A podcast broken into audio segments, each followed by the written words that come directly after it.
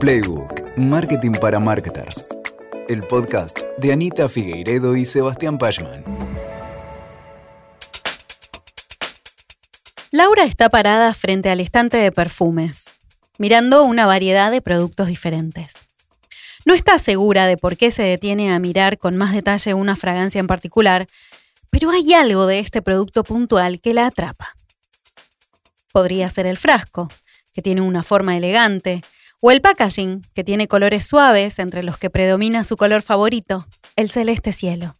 Podría ser también el diseño, limpio y minimalista, que le transmite una sensación de lujo y calidad. O incluso el nombre del perfume que la ilusiona, resumiendo un concepto atractivo que ya vio desplegado en la campaña de la marca. Al sostener el envase, se acuerda de la música del anuncio y de la actriz famosa que lo protagoniza. Y ya casi, casi, casi está convencida. Pero cuando Laura decide levantar el frasco y colocar un poco de esa fragancia en su muñeca, se produce el momento mágico. El aroma la envuelve de inmediato y se siente transportada a un campo de flores y a la vez, sin escalas, a su infancia. Recuerda inmediatamente la brisa cálida de verano, el murmullo de las abejas, el ladrido de su perra, el canto de los pájaros, el olor a tierra mojada después de la lluvia. El perfume, que es una mezcla de notas florales y cítricas, a ella le recuerda a sus vacaciones de verano de niña. Y la emoción de esta memoria la llena de felicidad y de nostalgia. Sin darse cuenta, Laura sonríe. Su vista se nubla un poco y sus ojos se humedecen. Es como si la fragancia hubiera despertado una parte olvidada dentro de ella y la memoria le hubiera traído de vuelta esos momentos felices con extrema nitidez. Por supuesto que no puede ni quiere resistirse a las sensaciones y emociones que experimenta. Aferrada a sus sentimientos, Laura compra el perfume de inmediato. Hola, soy Lula Sarte, marketer, actriz de voz, estudiante de locución, madre de dos y miembro del equipo de Proteína Marketing. Y esto es Playbook. ¿Cómo opera nuestro cerebro? ¿Cómo tomamos decisiones? Laura tal vez no sepa que quienes diseñaron su perfume tomaron decisiones que buscaban generar justamente eso que ella sintió. Probablemente tampoco sepa que las campañas de comunicación para promoverlo combinaron múltiples elementos cuidadosamente seleccionados para despertar en ella ciertas emociones parecidas a las que finalmente ella experimentó. Y es que quienes hacemos marketing intentamos comprender los procesos de toma de decisiones en las personas para crear productos, servicios, experiencias y mensajes que den respuesta a las necesidades, dolores o ganancias esperadas de nuestros públicos. En este episodio vamos a explorar cómo nos sirve profundizar en el entendimiento del proceso decisorio y cómo las marcas pueden utilizar este conocimiento para entender mejor y para crear conexiones significativas con sus públicos. Viajemos hoy al mundo del neuromarketing y descubramos algunos conceptos de la psicología y de la neurociencia para acercarnos a nuestros clientes y clientas. Veamos también cómo comprender mejor la mente nos ayuda a conectar de manera más profunda y a crear estrategias de marketing cada vez más efectivas. ¿Empezamos? Hola Anita, hola Sebas, les doy la bienvenida a un nuevo episodio de Playbook. ¿Cuánto tenemos para hablar hoy? Un montón, sí. Hola Lu, hola Anita y hola a todas las personas que están del otro lado escuchándonos. Nos alegra mucho que estén ahí. Este, les prometo, es un episodio interesantísimo. Hola Sebas, hola Lu, hola también a vos que estás del otro lado. Este es un tema totalmente apasionante, seguir entendiendo cómo las personas tomamos decisiones. Sí, Anita, y antes de empezar, creo que tenemos que contarle a las personas que nos están escuchando especialmente a quienes sean nuevos por, por acá, ¿no? Que nos estén escuchando capaz por primera vez, que ya tenemos un episodio que hizo una intro sobre este tema. Eh, allá, primera temporada, ¿no? Allá lejos y hace tiempo. Sí, es un excelente episodio que complementa o que de alguna manera también eh, puede darle no, el puntapié al episodio de hoy. Hubo la primera temporada, cuando no la teníamos a luz. Antes de mi era. Antes de la. e- es, eh, claro, Antes el de AL. El bien. AL.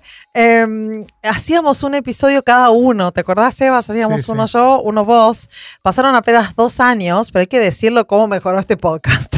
Bastante, bastante. Igual yo a veces me encuentro bastante durito cuando me escucho. ¿eh? Sí, igual, sí, se puede mejorar. Esperemos que siga Queda, mejorando. queda. Que, Queda nos, que nos juzguen los oyentes.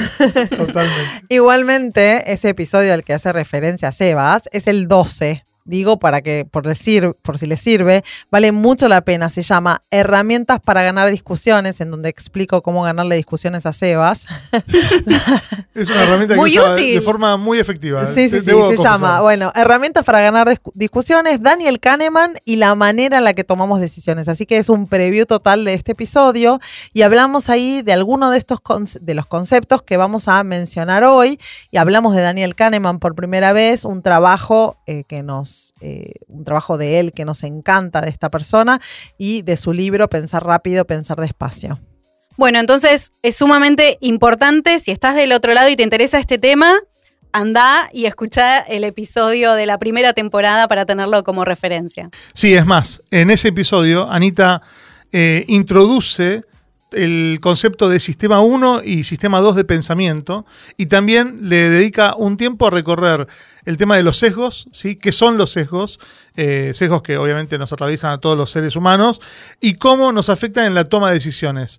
Pero hoy vamos a, seguramente vamos a retomar y van, van- van a escuchar que vamos a retomar algunos de estos conceptos, eh, entre otros que nos parecen muy fundamentales. Sí, perfecto. Vamos a meternos hoy un poco más profundo sobre cómo entender nuestros procesos de pensamiento para mejorar nuestras estrategias de marketing.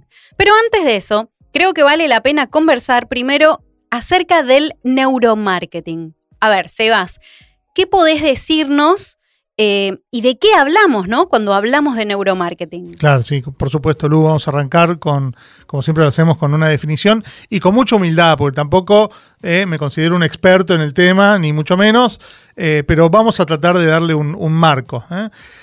Cuando hablamos de neuromarketing, nos referimos a la aplicación de principios de la neurociencia y de la psicología en el campo del marketing.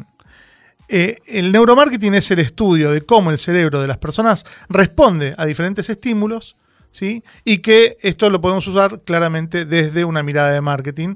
Y el objetivo principal del neuromarketing es comprender y aprovechar el entendimiento de estos procesos cerebrales para hacer un mejor marketing que genere un match más, más adecuado con, nuestras audiencias. En esencia se trata de desentrañar la mente de nuestros clientes y nuestras clientas para crear estas estrategias de marketing ¿sí? que siempre vamos a buscar que sean más efectivas a la hora de llevarle valor al cliente, a la clienta. Es totalmente increíble cómo el conocimiento de la mente humana nos puede ayudar a tomar decisiones más informadas en nuestro marketing. El neuromarketing justamente estudia esto, ¿no? Básicamente. ¿Y alguno de ustedes sabe y nos puede contar eh, quién inventó el neuromarketing? Mira, yo tampoco soy experta, lo, lo reconozco también, así públicamente, pero por lo que tengo entendido, el neuromarketing es un concepto relativamente reciente en el mundo del marketing y la neurociencia. Aunque no tiene un creador específico ni una fecha de creación, se empezó a popularizar como término a principios de la década del 2000, así por el 2004, ¿no? Más o menos. Sin embargo, sus raíces conceptuales se van a encontrar en investigaciones que surgen en la década del 90. Igualmente es importante que sepamos que el uso informal de la neurociencia en el marketing se da hace muchas más décadas. Claro, y si bien este término que, estamos mencionando, ¿no? el de neuromarketing, se utiliza por primera vez hace aproximadamente unos 20 años, como decía recién Anita, también es cierto ¿sí? que fue creciendo en estas últimas dos décadas, dos, tres décadas. En la concepción y en el estudio del neuromarketing clásico, mirá, ya podemos hablar de neuromarketing clásico a esta altura, eh, se usan distintas tecnologías. Eh, por ejemplo, la tecnología de la neuroimagen, o la tecnología de la resonancia magnética funcional eh, y la electroencefalografía. ¿eh? Todas estas tecnologías permiten a quien esté investigando estudiar la actividad cerebral en tiempo real, ¿eh? en la medida que la persona está pensando. Por si a alguna persona que nos escucha le interesa investigar, eh, podemos nombrar algunos autores que contribuyeron a estos desarrollos conceptuales y, y de investigación, que son, por ejemplo, Gerald Saltman, Saltman con Z, Saltman, Antonio Damasio, es otro, otro investigador, y eh, Reed Montague, o Red Montague. ¿eh? Si los buscan por Montague con G-U-E al final, lo van a encontrar. Eh, estos investigadores aplicaron principios que venían de la neurociencia para comprender mejor cómo las decisiones de compra están relacionadas con la actividad cerebral y con las emociones. Bueno, ¿por qué no nos comparten algunos detalles de esas investigaciones? Claro, antes de meternos en, temas por ahí más generales, está bueno mencionar que Saltman o Salman se hizo famoso por su técnica de investigación llamada SMET.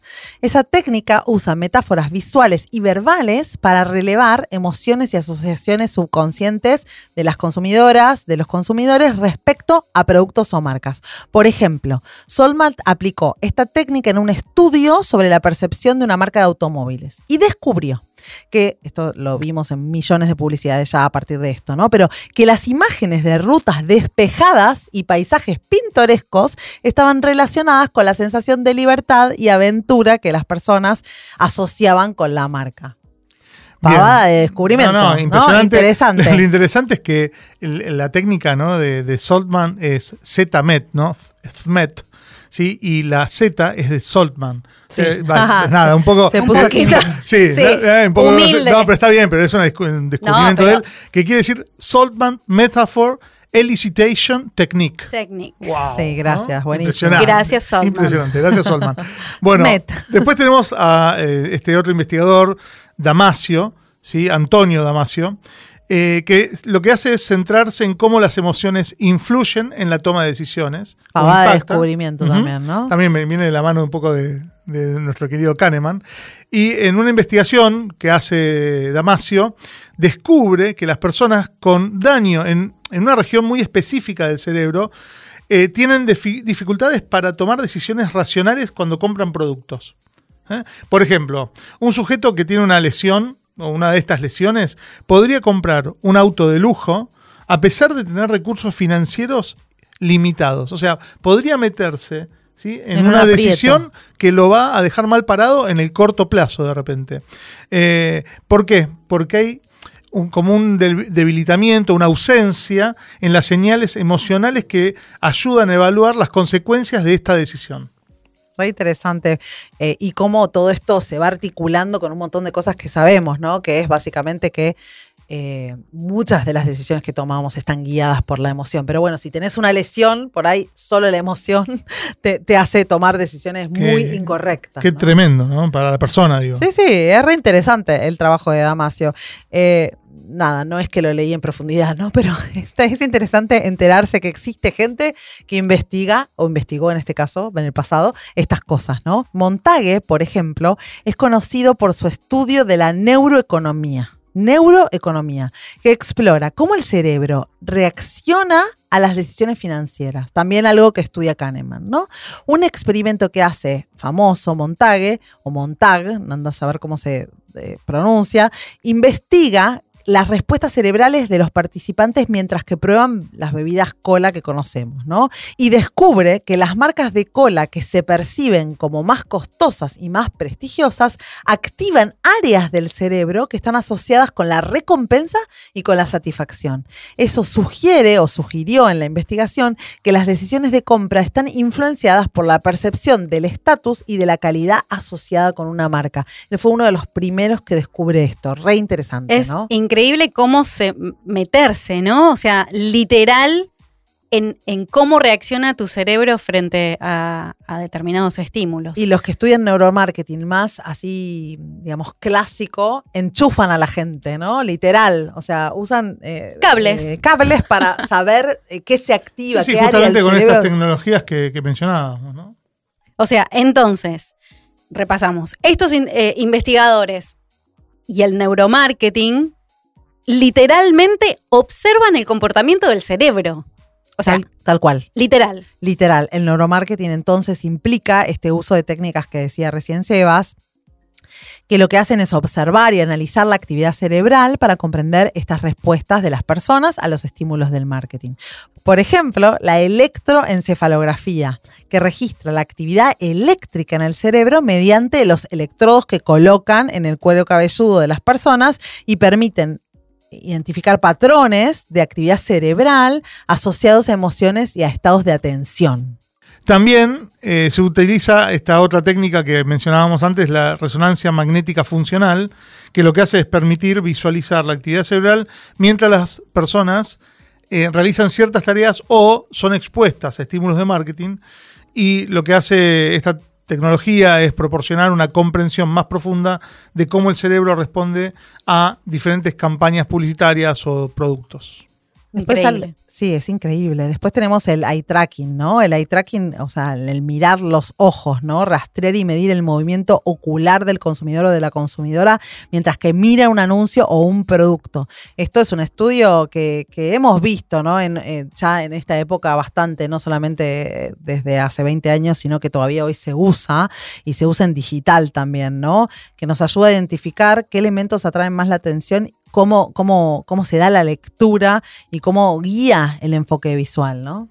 Sí, eh, de la misma manera está también esta otra técnica que se llama face coding, eh, que lo que hace es, o sea, hace un seguimiento de las expresiones y de los gestos de las personas mientras son expuestos a determinados impactos para ver qué tipo de reacciones emocionales despiertan esos estímulos. ¿no? Es esos maravillosa esa, te esa, tecnología, ese conocimiento es maravilloso. Porque el cuerpo no puede mentir. El cuerpo dicen que no miente. Reacción. eh, y hay otras, como por ejemplo la medición de la actividad galvánica de la piel. Les juro. Galvánica, me, GCR, me gustó. ¿no? Un montón. Que mide las respuestas emocionales a, a través de la conductancia de la piel y permite identificar cambios emocionales en los consumidores, en las consumidoras y sus niveles de activación que se dan frente a ciertos estímulos. Por bueno, ejemplo, me dio piel de gallina. Eso. Pero, o no. O no. O cuando o me yo pasa voy nada. por la vida, las, los negocios de ropa, tocando las telas. ¿Qué te pasa con eso? Debo tener un cierto ¿Qué, qué grado emoción de, te genera? ¿no? de, Habría que estudiar a Lu en particular. Sí, debo tener algún temita. Pero. Eh, eh, hay casos y casos, ¿no? No, pero hay ropa que vos ves que es divina, la tocas y es una tela áspera, dura. Decís, ni loca me pongo esto. Que para vos no va, pero para otras personas. También debe ser un poco Igual, la edad. Yo creo que esto de la actividad galvánica tiene un poco más que ver con lo que dice Sebas, que es cómo responde uno desde también desde los distintos órganos, ¿no? O sea, cómo se comporta el físico de uno y Claro. cómo- Frente a un estímulo. Frente a un estímulo. Se te Re abren los poros, se te abren los poros, te No enamorás. sé, ¿Viste No que- sé qué bien. Un día voy a Y conocer a toda mi alguien. piel respiró. Un día voy a conocer a alguien que se dedica a esto y me voy a meter Esa- en una sala de investigación. Ya para quiero, yo aprender. quiero ir es también. Re interesante. Vamos. Bueno, a ver. eh, cuéntenme cuáles creen que eh, pueden ser algunos de los aspectos claves del neuromarketing. Bueno, como decíamos antes, neuromarketing involucra la investigación del cerebro con estas herramientas, ¿no? Y nos permiten medir actividad cerebral, respuestas emocionales, como que se dan cuando las personas interactúan con estos productos, con la publicidad, con las experiencias de compra.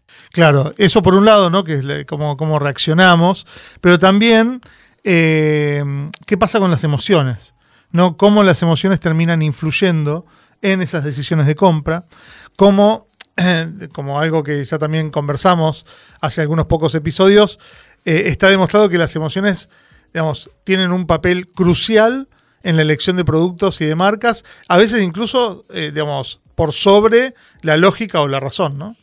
Esto es muy interesante. Pero llevado a, a el plano práctico, ¿no? O sea, ¿cómo se aplica el neuromarketing? Bueno, pocas marcas eh, en Argentina tienen acceso a hacer estos estudios, pero sí es cierto que los, estos investigadores dictan principios, encuentran cosas que nos sirven entender a todos. Y principios de este neuromarketing se van a aplicar y los aplicamos hoy, ¿no? En el diseño de productos, de publicidades, cosas que por ahí los marketers y las marketers como que sabemos vienen de estas investigaciones que guían la creación de elementos visuales, auditivos, sensoriales y que generan estas respuestas emocionales que buscamos positivas, ¿no? Bueno, el uso que pueden hacer las marcas es justamente entender estos principios para de repente empezar a mejorar los diferentes puntos de contacto de la experiencia del cliente, ¿sí? O del diseño de los espacios de- del punto de venta, ¿no? Las tiendas, el, sitio web, e incluso pu- puede ser trabajada la representación de los productos y los servicios desde una mirada que estimule determinadas, determinados recuerdos o determinadas reacciones en los consumidores. Sin llegar a realizar el, el experimento, digamos, sí está bueno tomar las, Los aprendizajes. los aprendizajes. Muy bien. Ahora me surge una pregunta sobre la ética alrededor Clave. de todo esto. ¿eh? ¿Hay o hubo preocupaciones éticas en torno al neuromarketing? Sí, la respuesta, Ujú. la respuesta corta es sí. Ok. Un montón, porque el neuromarketing, digamos, eh, el estudio ¿no? de, de- de nuestra actividad cerebral, ¿no? Plantea las preguntas éticas sobre la privacidad, sobre la manipulación. ¿no? de las personas y nos lleva a discusiones y a regulaciones y prácticas éticas o no éticas en la industria, ¿no? De hecho, estamos grabando este episodio y todo el tiempo a mí se me está planteando la duda ética de hasta dónde esto llega ¿no? y hasta dónde podemos trabajar estos temas eh, sin caer en, manipulación. Y esto es realmente muy, muy importante porque nos, nos requiere equilibrar ¿sí? el entendimiento en, digamos, de, de cuáles son los procesos de decisión con una responsabilidad fuertemente parada en la ética eh, y entender también que no podemos ir más allá de la privacidad ¿sí? Eh, de las personas eh, e incluso contando con, el consentimiento ¿no? que, a veces nos dan las personas para utilizar cierta información que nos regalan o nos intercambian a cambio de, eh, de cierto valor. Eh, es una discusión que está en la mesa, es una discusión que hay que tener y como esto termina siendo una decisión de humanos, ¿sí? Depende mucho de las personas que la lleven adelante. Y más allá del neuromarketing, si vamos a pensar en los procesos cognitivos, a nosotros nos gusta más, a Sebas y a mí en general, pensar en un enfoque de entendimiento de la toma de decisiones, más un proceso más amplio, ¿no? Entonces había que empezar definiendo el neuromarketing porque cuando nosotros decimos neuromarketing, bueno, ¿de qué estamos hablando? Exacto. Pero más allá de eso, la realidad es que a nosotros, a Sebas y a mí, nos parece más útil incluso revisar procesos más en líneas generales del aparato decisor de las personas. Y para eso, tengo que decirlo, nadie mejor que Daniel Kahneman. O por lo menos nosotros dos no encontramos hasta ahora a nadie mejor que él. Bueno, creo que quedó súper claro, así que si les parece, eh, retomemos algunos de estos conceptos de toma de decisiones y volvamos a recordar quién es Daniel Kahneman. Dani, Le- para los Claro, amigos. es lo que iba a Ay. decir. Le podemos decir Dani, porque la verdad es que como vienes a casa Yo no tengo cenar tanta confianza con ese habitualmente, señor. digamos, y, y aparte lo tengo de WhatsApp y me WhatsAppea, me, me hace wish. preguntas. No, o wish, sea, ¿no? creo que, creo que si me dicen, ay, ¿a qué persona quisieras conocer? A Dani. A Dani. Bueno, Daniel Kahneman, vamos a tratarlo con respeto porque es una Mucho persona que respeto. admiramos un montón. Eh, digamos, ¿quién es? Primero, para quienes no lo conocen, es un psicólogo cognitivo que es- eh, es súper destacado en su actividad. ¿sí? Sepan que es premio Nobel de Economía, este, este- este buen señor. Eh, y las investigaciones que hizo influyeron y siguen influyendo, influyen actualmente de manera muy significativa en el campo de comportamiento de las personas. Trasciende el marketing, digamos, Trasciende por lejos. Por lejos, ¿sí? Y eh, afecta a muchísimas disciplinas justamente por esto, incluyendo al marketing. O sea, el marketing actual, el marketing moderno, no puede desoír, no puede no utilizar las investigaciones de Kahneman como parte de, digamos, del- del set de herramientas que tenemos para, para generar marketing. No solo premio Nobel de Economía, sino también uno de los psicólogos vivos más influyentes del mundo, súper reconocido de su- por su trabajo sobre los sesgos cognitivos, que hoy vamos a hablar un poco, y de la toma de decisiones. ¿no? Les recomendamos entonces su libro, hay un montón de libros que él tiene, o sea, son como tres muy, digamos, de, divulgación y después tiene mucho, mucha publicación hecha científica, pero hay un libro que se llama Thinking Fast and Slow, o Pensar rápido, pensar despacio, que es una lectura que nosotros consideramos fundamental para quienes quieran comprender cómo funciona nuestra mente, ¿no? Entender entendernos a nosotros mismos, entender a nuestros clientes. Y eh, bueno, creo que no nos va a ser difícil ver cómo estas nociones que vamos a charlar ahora se relacionan con el marketing. Sí, Anita, es así. Eh, y también cómo las compras o cómo los consumos son decisiones, ¿no?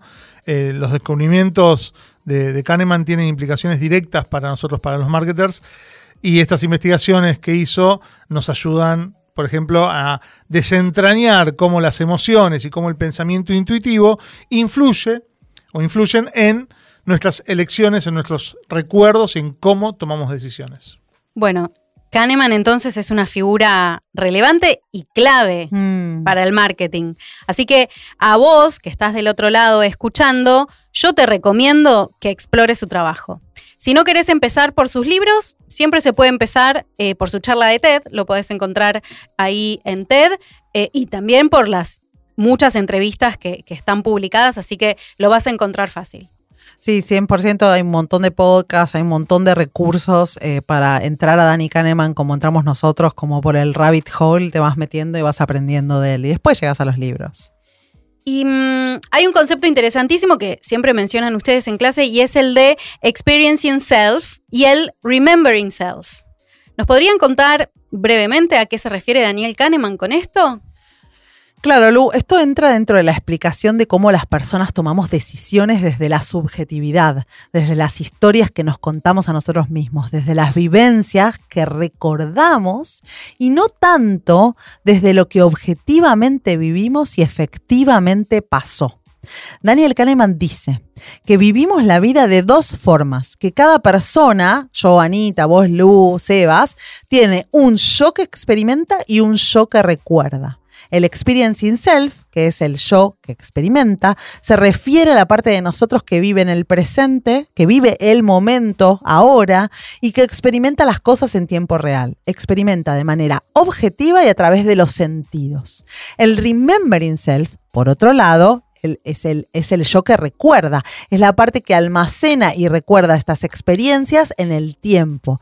Recuerda totalmente subjetivamente las experiencias y no recuerda con precisión los hechos fácticos. Y por eso la diferencia entre ambos puede ser reveladora para nosotros marketers. Chachán, chachán. Déjame contar un poquito a más. ver.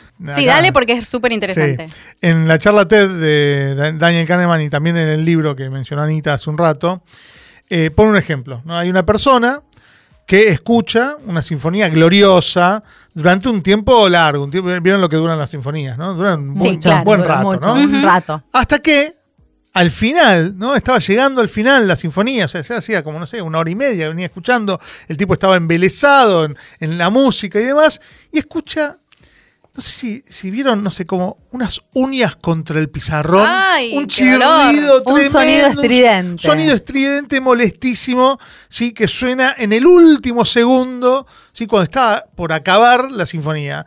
Eh, y la persona que vivió esta sinfonía siente que ese sonido le arruinó completamente toda la experiencia, pero toda la experiencia. La última hora y media al tacho, ¿sí? porque ese sonido al final le rompió todo el ambiente y la sensación de lo que eh, le había gen- estado generando la sinfonía. Le rompió el recuerdo.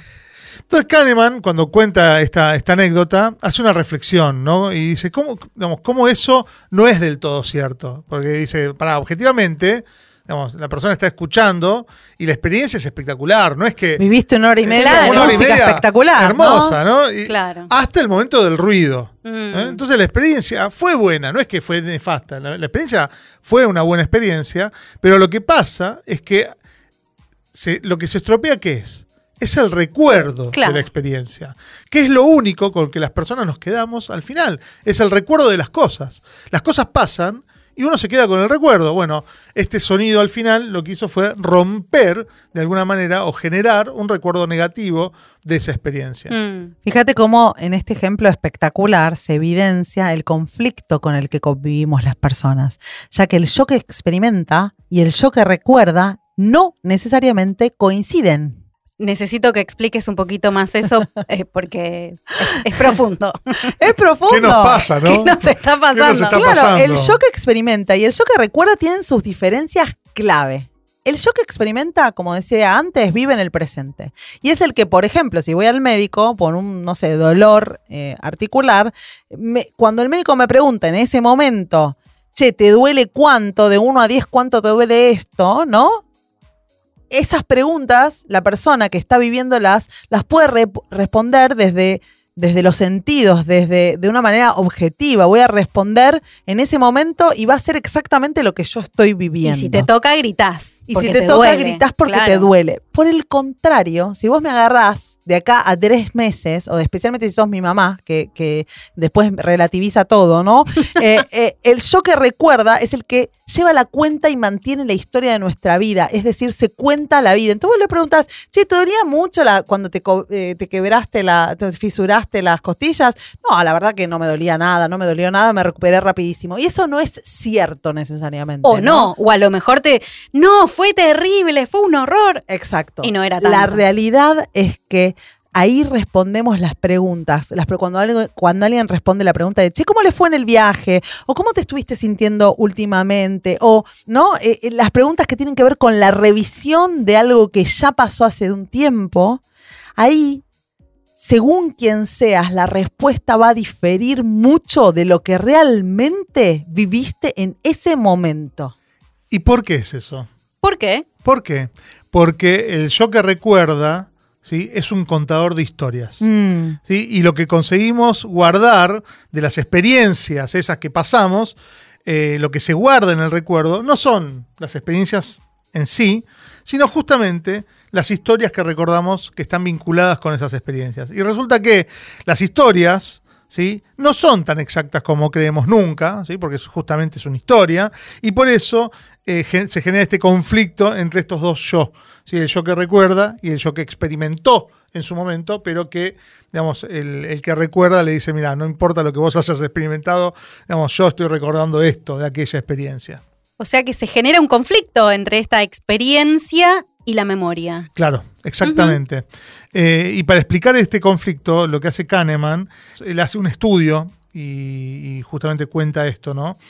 Donde agarra grupos de pacientes que se tenían que someter a una intervención bastante dolorosa en los 70 que era una colonoscopía. En ese momento la gente no recibía anestesia, o sea, era, era una- un, un Ay, ya. proceso. Qué suerte que vivimos en este Qué Menos horror. mal, menos mal. Cada vez que contamos esto digo qué suerte. Pero, pero uno esta- dice el cosas día de que hoy. se hicieron en los 70. A ver, por, por eso es importante ponerlo en contexto, porque Sí. esto ocurre en los 70s y en ese momento te tenías que hacer la colonoscopia y te iba a doler. O sea, no, no, no, no iba a poder ser de otra manera. Entonces, lo que hace eh, Kahneman es distinguir dos grupos de pacientes. ¿eh? Por un lado, los pacientes del tipo A, el grupo A, que son sometidos a este procedimiento y se le indica a los médicos que iban a hacer el procedimiento que lo hagan en un tiempo corto, ¿sí? de unos 8 minutos, ¿eh? que durase una determinada cantidad de minutos, que era suficiente como para hacer el, el procedimiento. Mientras que a los pacientes del tipo B, la indicación a los médicos que iban a estar realizando esta intervención, ¿sí? se le dice, mira, eh, necesitamos que eh, lo hagan durante más tiempo, ¿sí? el, el procedimiento dure un poco más de tiempo, ¿sí? y si bien van a experimentar la misma intensidad de dolor, hacia el final del experimento, digamos, de- del, del- del- El de- estudio. del estudio, ¿sí? Eh, digamos, queremos que agregues un tiempo extra, ¿sí? justamente para que esa, ese dolor, esa intensidad del dolor vaya bajando. ¿no? Entonces, lo que ocurre con los pacientes B es que el estudio se realiza de la misma manera, tiene los mismos picos de dolor, en tanto en, lo- en el grupo A como en el grupo B, solo que el grupo B tiene un- una finalización del estudio ¿sí? hacia menos niveles de dolor. niveles Entonces tarda bajos. un poco más de tiempo, tardan como 20 minutos en hacer el estudio que los otros pacientes tuvieron 8 minutos, ¿no? Fuerte igual. Y mientras tanto se les registra a ellos estos picos de dolor. O sea, las personas van midiendo su experience in self, van, van diciendo, me duele 6, me duele 8, me duele 7, me duele 3, ¿no? Y después eso da unas curvas. Los pacientes del tipo A te dan unas curvas, los pacientes del tipo B te dan otras curvas. Y si miramos las curvas y los picos de dolor y nos preguntamos objetivamente qué pacientes sufrieron más, está claro que los pacientes B sufrieron mucho más durante la intervención, ¿no? Es el área abajo de la curva. Entonces, el descubrimiento igualmente es este. Una vez finalizada la intervención, si al tiempo vos volvés a los pacientes A, los pacientes A recuerdan que tuvieron una experiencia más corta, menos dolorosa, ¿sí? Sí, que acumularon menos dolor. Los picos de dolor fueron los mismos, pero durante menos tiempo. Sí, o sea, con lo cual sufrieron menos objetivamente. Recuerdan mucho peor la intervención que los pacientes del tipo B. Y el tema es que, bueno, este fenómeno tiene una explicación. ¿eh? Que, que, ¿Cuál es? Justamente lo que venimos conversando. El yo que recuerda, eh, que es el remembering self, como lo mencionamos, es el que define la historia. ¿no? Es el que define qué nos vamos a contar. ¿Y de qué nos acordamos? Y de Sebas? qué nos vamos a acordar. Y ahí, bueno, una cosa que identifica Kahneman es que justamente lo que nos acordamos son dos cosas.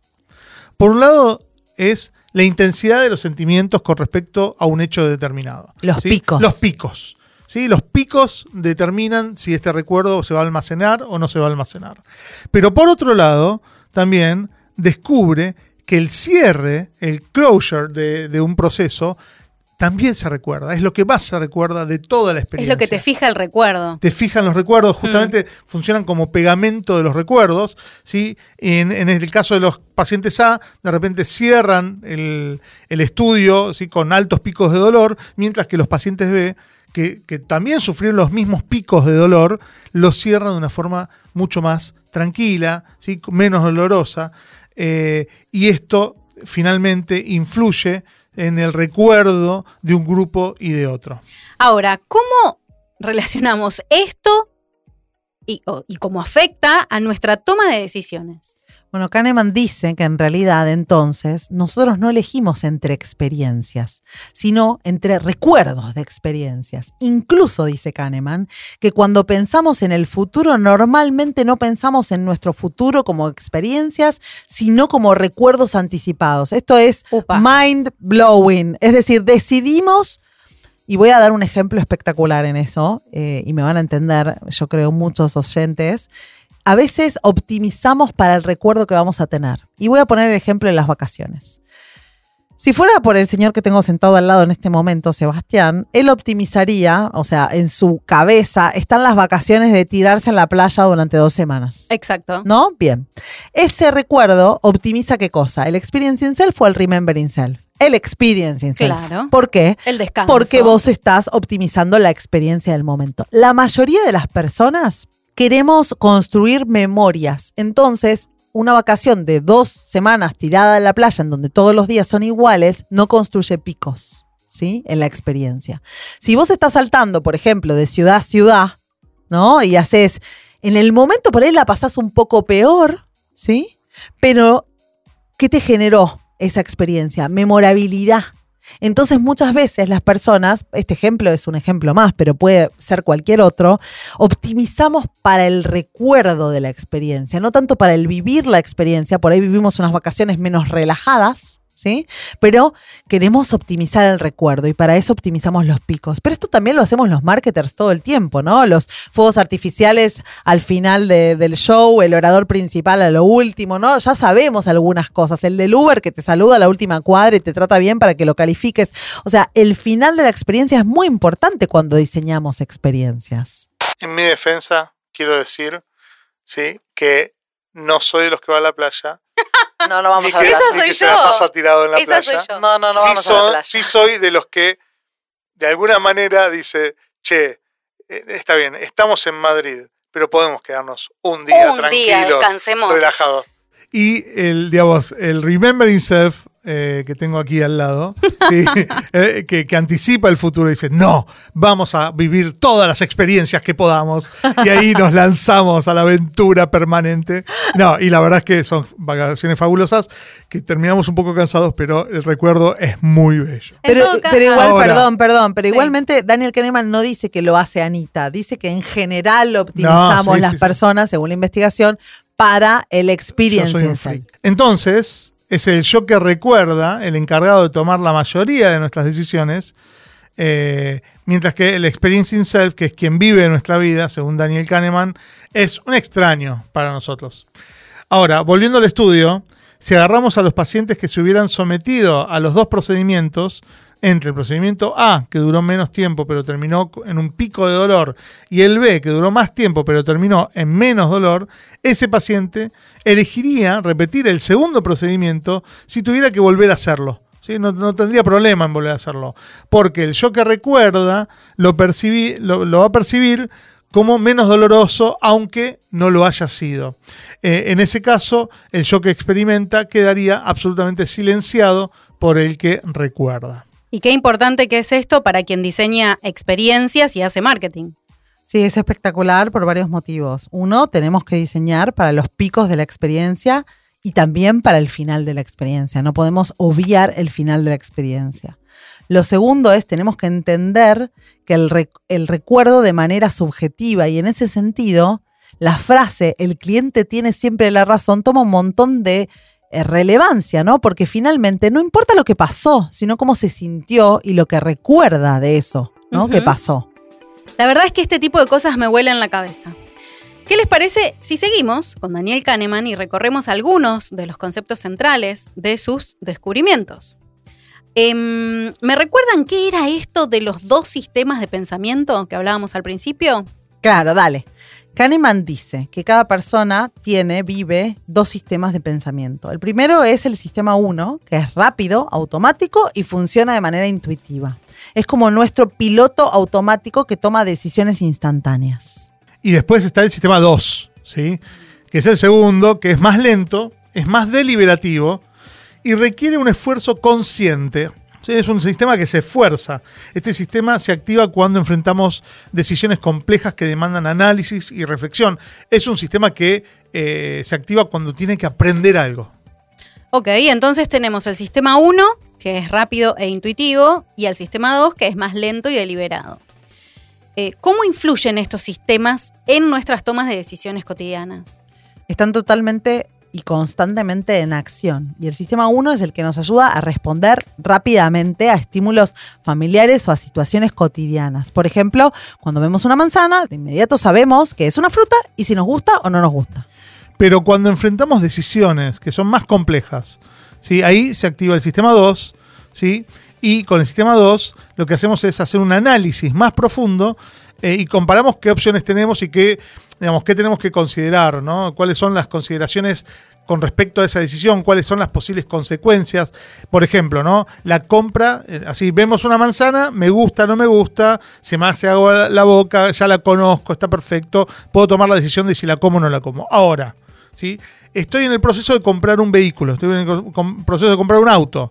¿Sí? No se me hace agua la boca, no, no, no, no, voy a tomar la decisión en un momento cero, ¿sí? porque seguramente implica eh, conversaciones, implica análisis de cómo lo voy a pagar, de qué va a pasar, de si compro este vehículo o compro este otro vehículo, si esta decisión la tomo solo o no la tomo solo. Hay un montón de cuestiones que empiezan a ocurrir en la cabeza, entonces el sistema 2 dice, atención, tenés que pensar muy bien esta decisión. Lo importante eh, según lo que dice Daniel Kahneman, es que las personas tendemos a utilizar el sistema 1 lo más posible en la toma de decisiones, siempre que podemos. Esto se debe en gran medida a nuestra naturaleza cognitiva perezosa. ¿Qué quiere decir perezosa? Básicamente eso, que el sistema 1, que es rápido, que es automático, que no nos requiere esfuerzo mental, está diseñado para tomar todas las decisiones posibles y de la manera más eficiente sin agotar nuestros recursos mentales. Siempre que podamos, vamos a trabajar con el sistema 1. Y esto ocurre porque, digamos, las heurísticas que utiliza el sistema 1, eh, como, como son descriptas, son heurísticas que aparecen como atajos mentales. ¿sí? Lo que le va a permitir tomar decisiones sin necesidad de una reflexión profunda o un análisis detallado. Por eso nos gusta el atajo, ¿eh? nos gusta, digamos, nos es más cómodo de repente ir por el, por el atajo. Eh, ¿Por qué? Porque es un camino que se presenta como más corto para llegar a una conclusión determinada. ¿Y debido a qué? Como seres humanos, a menudo buscamos la eficiencia y minimizar el esfuerzo, muchas veces nos inclinamos a confiar en nuestro sistema 1, ¿sí?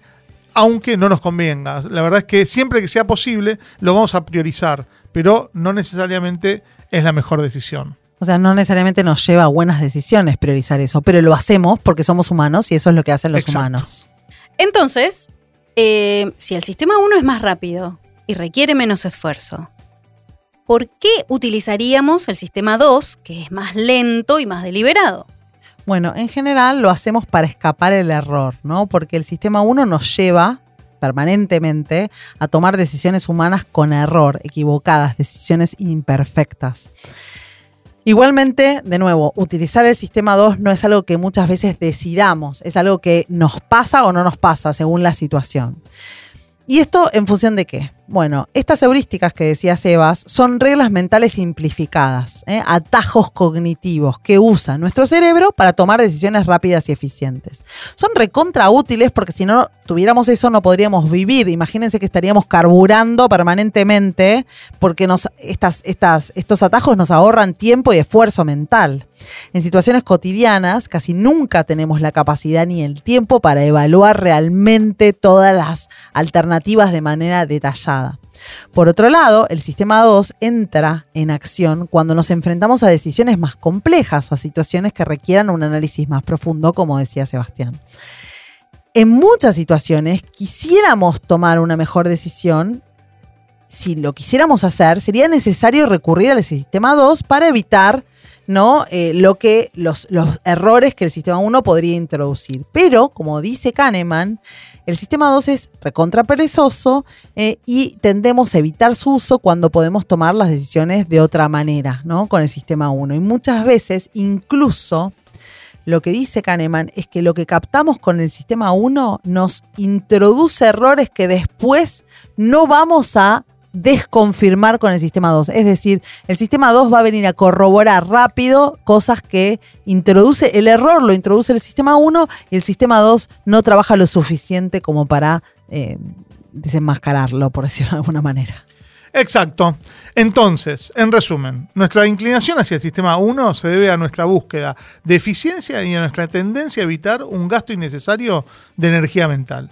Sin embargo, nos puede hacer caer y nos hace caer permanentemente en trampas cognitivas. Entonces, estos sistemas eh, son como dos herramientas mentales que se activan según la situación, ¿no? ¿Y cómo se relacionan con el proceso de compra y el consumo? En el contexto de marketing, estos sistemas influyen en las decisiones de compra. El sistema 1 puede ser influido por emociones, por colores, por diseños, por publicidad. Eh, por ejemplo, una oferta que puede ser presentada como irresistible nos puede activar una, una respuesta práctica de compra. Mientras que el sistema 2 se activa más cuando la persona investiga y compara productos, cuando lee reseñas y cuando considera las diferentes características de, un, producto, de un servicio que está por contratar.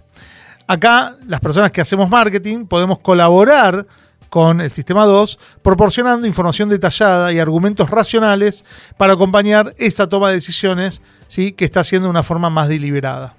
Perfecto. Sigamos un poco más y hablemos de sesgos cognitivos en la toma de decisiones. Kahneman describe varios sesgos cognitivos, como el sesgo de confirmación, el sesgo de disponibilidad y el sesgo de anclaje. ¿Cómo influyen estos sesgos en nuestras decisiones de compra y consumo?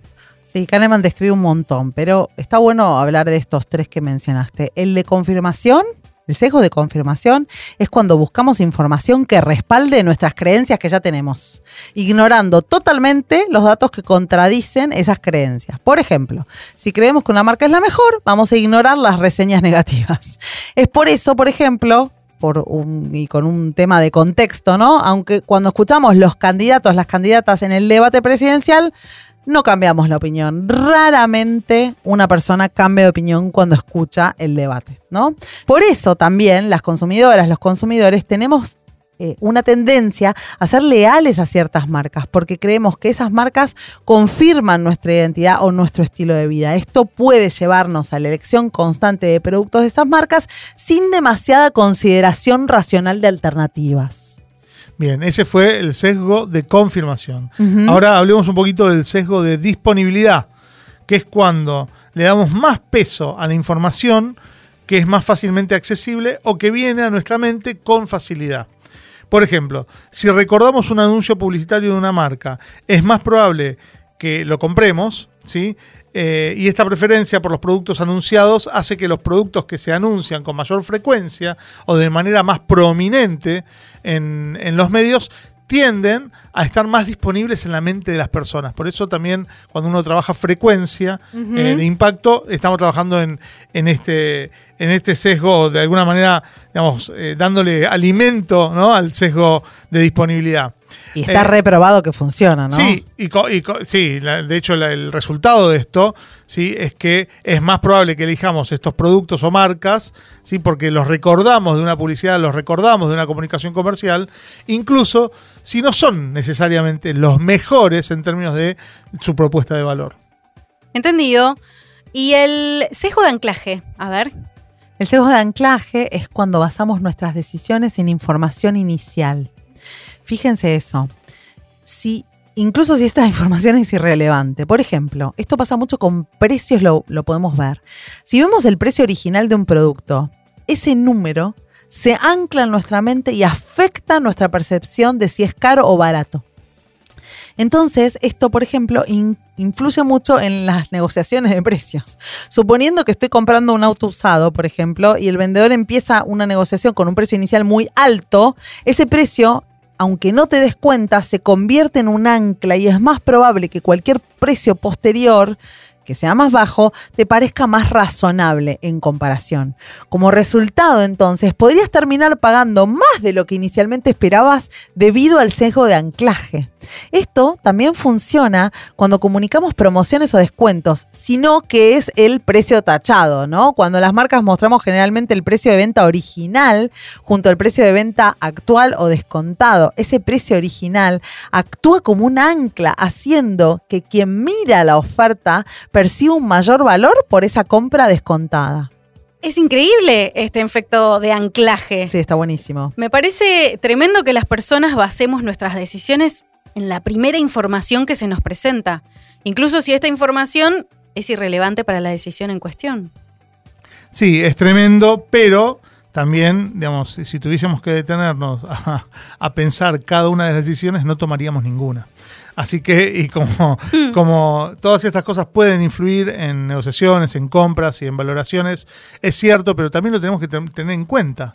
¿sí? cuando estamos eh, trabajando con, con nuestra comunicación y con nuestra propuesta de valor. Estos sesgos afectan nuestras percepciones, afectan nuestros juicios, incluso ¿sí? en el caso del, del sesgo de anclaje, el hecho de eh, si el ancla es incorrecta eh, y no tiene una relación con, con la decisión, bueno, puede sesgar incluso nuestra evaluación de la toma de decisiones.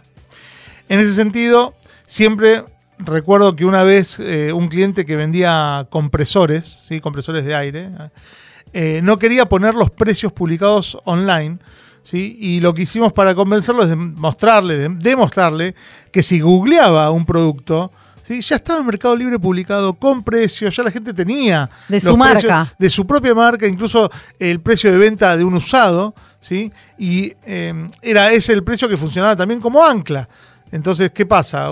Digamos, el precio de un usado funcionaba como ancla del precio de un producto nuevo y eso también lo perjudicaba porque él no, al no comunicarlo, ¿sí? Eh, ge- generaba, digamos, que la persona que venía o llegaba quizás tuviese un ancla que no estaba bien eh, posicionada, ¿no? Un Está bueno, está bueno reflexionar cuál es el primer precio o cuál es el primer ancla que van a ver a nivel de información en general, no solamente precio, que van a ver de nuestra marca, si es puesta por nosotros, si es puesta por otros, ¿no? Es- está buenísimo reflexionar sobre eso. Claro. La, la información, la información que primero va a venir a, a tu recuerdo, que va a pri- primero impactar en tu análisis. Fíjense que esto también ocurre cuando, por ejemplo, eh, nos pasa bastante en las clases, ¿no? Cuando eh, de repente en, en una actividad pedimos, bueno, ¿cuánto cuesta? Yo cuando cuento la historia de la plancha, eh, les pregunto deliberadamente, bueno, ¿cuánto cuesta una plancha hoy? ¿No? ¿Cuál, cuál es el valor de piso y de techo de una plancha? En general no me saben decir. Y si alguien me dice un precio con mucha vehemencia, le pregunto cuándo fue que la compró. Y la respuesta cuál es? La semana pasada. Entonces, digamos, ¿qué pasa? Cuando alguien dice un valor, las que, los que siguen tiran información a partir de ese valor que se dijo. Y si una persona dice un valor muy concreto, es porque lo tiene muy presente, ¿sí? porque tuvo una experiencia con respecto a esa compra en particular. Es sorprendente cómo algo tan simple como una cifra inicial puede tener un impacto tan significativo en nuestras decisiones. Sí, sí, Luz, totalmente de acuerdo que tiene este, este impacto.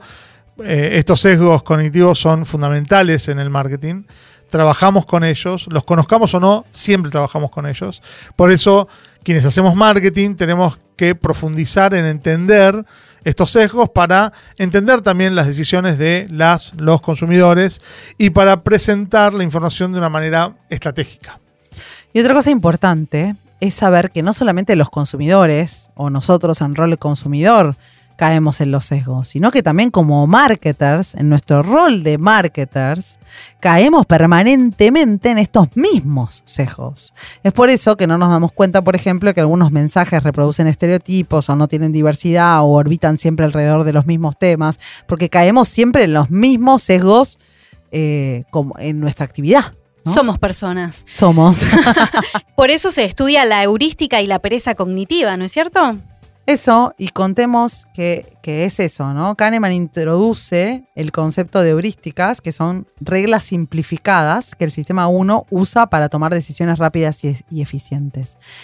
Por ejemplo, cuando estamos en un negocio y queremos comprar un smartphone, la heurística de marca conocida va a ser que en lugar de investigar todas las opciones disponibles, tendamos a optar por la marca que ya conocemos y confiamos porque es más rápido y nos requiere menos esfuerzo cognitivo. Pero él también discute la pereza cognitiva del sistema 2. La pereza cognitiva se refiere a la tendencia del sistema 2 a evitar el esfuerzo de pensar profundamente cuando puede usar estas heurísticas. Supongamos que estamos, no sé, navegando por el sitio web de, de una empresa que hace, que tiene e-commerce, y nos encontramos un producto con una etiqueta que dice recomendado. La heurística ahí es que si el recomendado, o sea, si ese es el producto recomendado, no necesitamos pensar demasiado. Este es el producto recomendado. Me lo están Hmm. recomendando. Eh, simplemente confiamos en que esta etiqueta es válida, ¿sí? Y no hace falta investigar demasiado más. Así funciona, por ejemplo, cu- precios cuidado, ¿no? Lo metes en el chango porque este es precios cuidado. A veces no estás mirando. Pero No. al lado hay un producto similar o igual, y que Mejor. tiene incluso mejor precio. Eh, este, ¿Qué pasa? No? Este tipo de perezas nos lleva a cometer errores sistemáticos de juicio porque a menudo confiamos en nuestros atajos mentales en lugar de pensar con mayor detenimiento.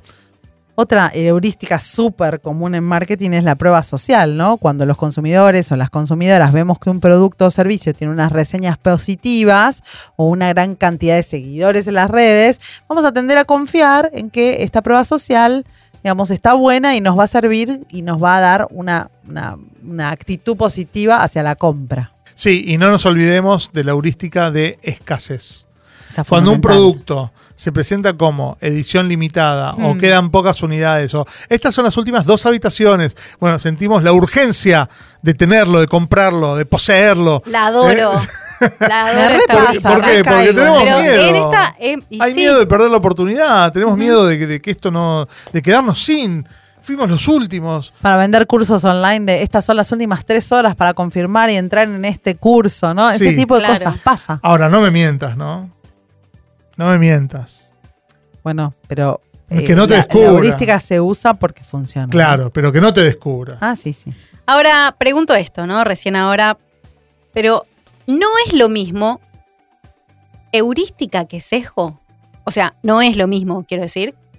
¿Me explican si la diferencia entre ambos conceptos para que quede claro? Sí, Lucy, sí, porque este es un tema complejo y, y está bueno separarlo, ¿no? Las heurísticas son atajos mentales, ¿sí? O reglas generales que las personas utilizamos para tomar decisiones rápidas y simplificar el procesamiento de la información que tenemos, ¿no? De la cual disponemos.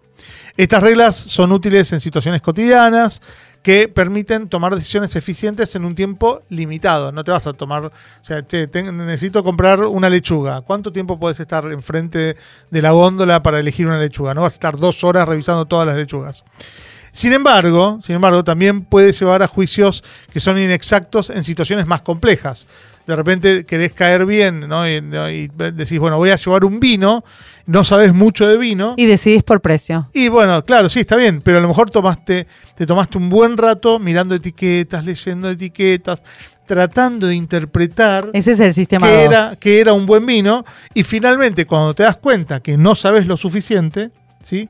decidís por precio. Ese es un atajo. Bien, es Y a una lo mejor. Pero- sí, compras el más caro pensando, Sí. sí, bueno, y te equivocás. este Bueno. es caro y debe ser bueno te y, capaz que equivocaste te igual. equivocaste igual. En resumen, las heurísticas son reglas o atajos mentales que utilizamos para tomar decisiones de manera eficiente, porque si no estaríamos siempre en la góndola de las lechugas, mientras que los sesgos son estos errores sistemáticos que van a surgir inevitablemente cuando aplicamos estas heurísticas de manera incorrecta o inadecuada. Los sesgos a menudo derivan de esta aplicación automática y no crítica de estas heurísticas en situaciones en donde no deberíamos aplicarlas, ¿no? Lo que nos lleva a las decisiones subóptimas o erróneas. Ay, chicos, esto es muy interesante Ay, y, y da para que no termine más este episodio. Eh, porque encima les traigo otro, otra, otro temita más. Kahneman aborda el tema del exceso de confianza. A ver qué me dicen Sí. al respecto. Kahneman también analiza cómo las personas tendemos a sobrevalorar nuestra propia habilidad y conocimiento, lo que se conoce como el exceso de confianza. Esto puede llevar a tomar decisiones erróneas y a subestimar riesgos. Sí, el exceso de confianza, eh, que es algo que se investiga y se investigó en diferentes contextos, como por ejemplo en la toma de decisiones financieras, ¿sí? donde puede llevarte a pérdidas significativas. Qué ¿no? dolor, qué Confías dolor. demasiado en, en- en un criterio, en, en tu pálpito, ¿no? en tu instinto. Mejor que en eso, Y a la eso dedicarle un poquito más de La tiempo. chocaste toda, sí, totalmente.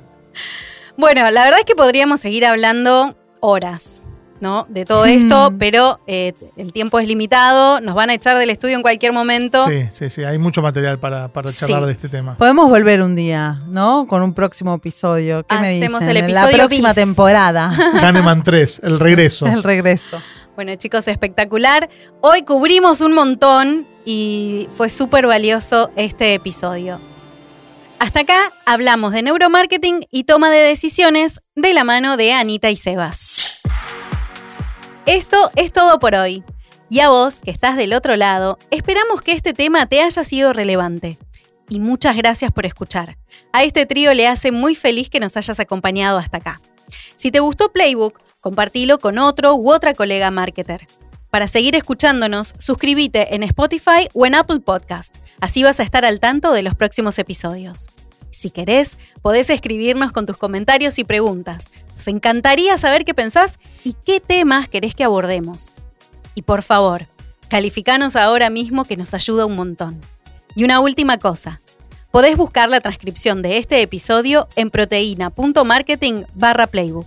Playbook es un podcast original de marketing estratégico pensado para marketers, creado por Sebas Pashman y Anita Figueiredo con el propósito de contribuir al desarrollo de la disciplina. Gracias por sumarte y hasta dentro de unos días. Escuchaste Playbook, Marketing para Marketers. WeToker. Sumamos las partes.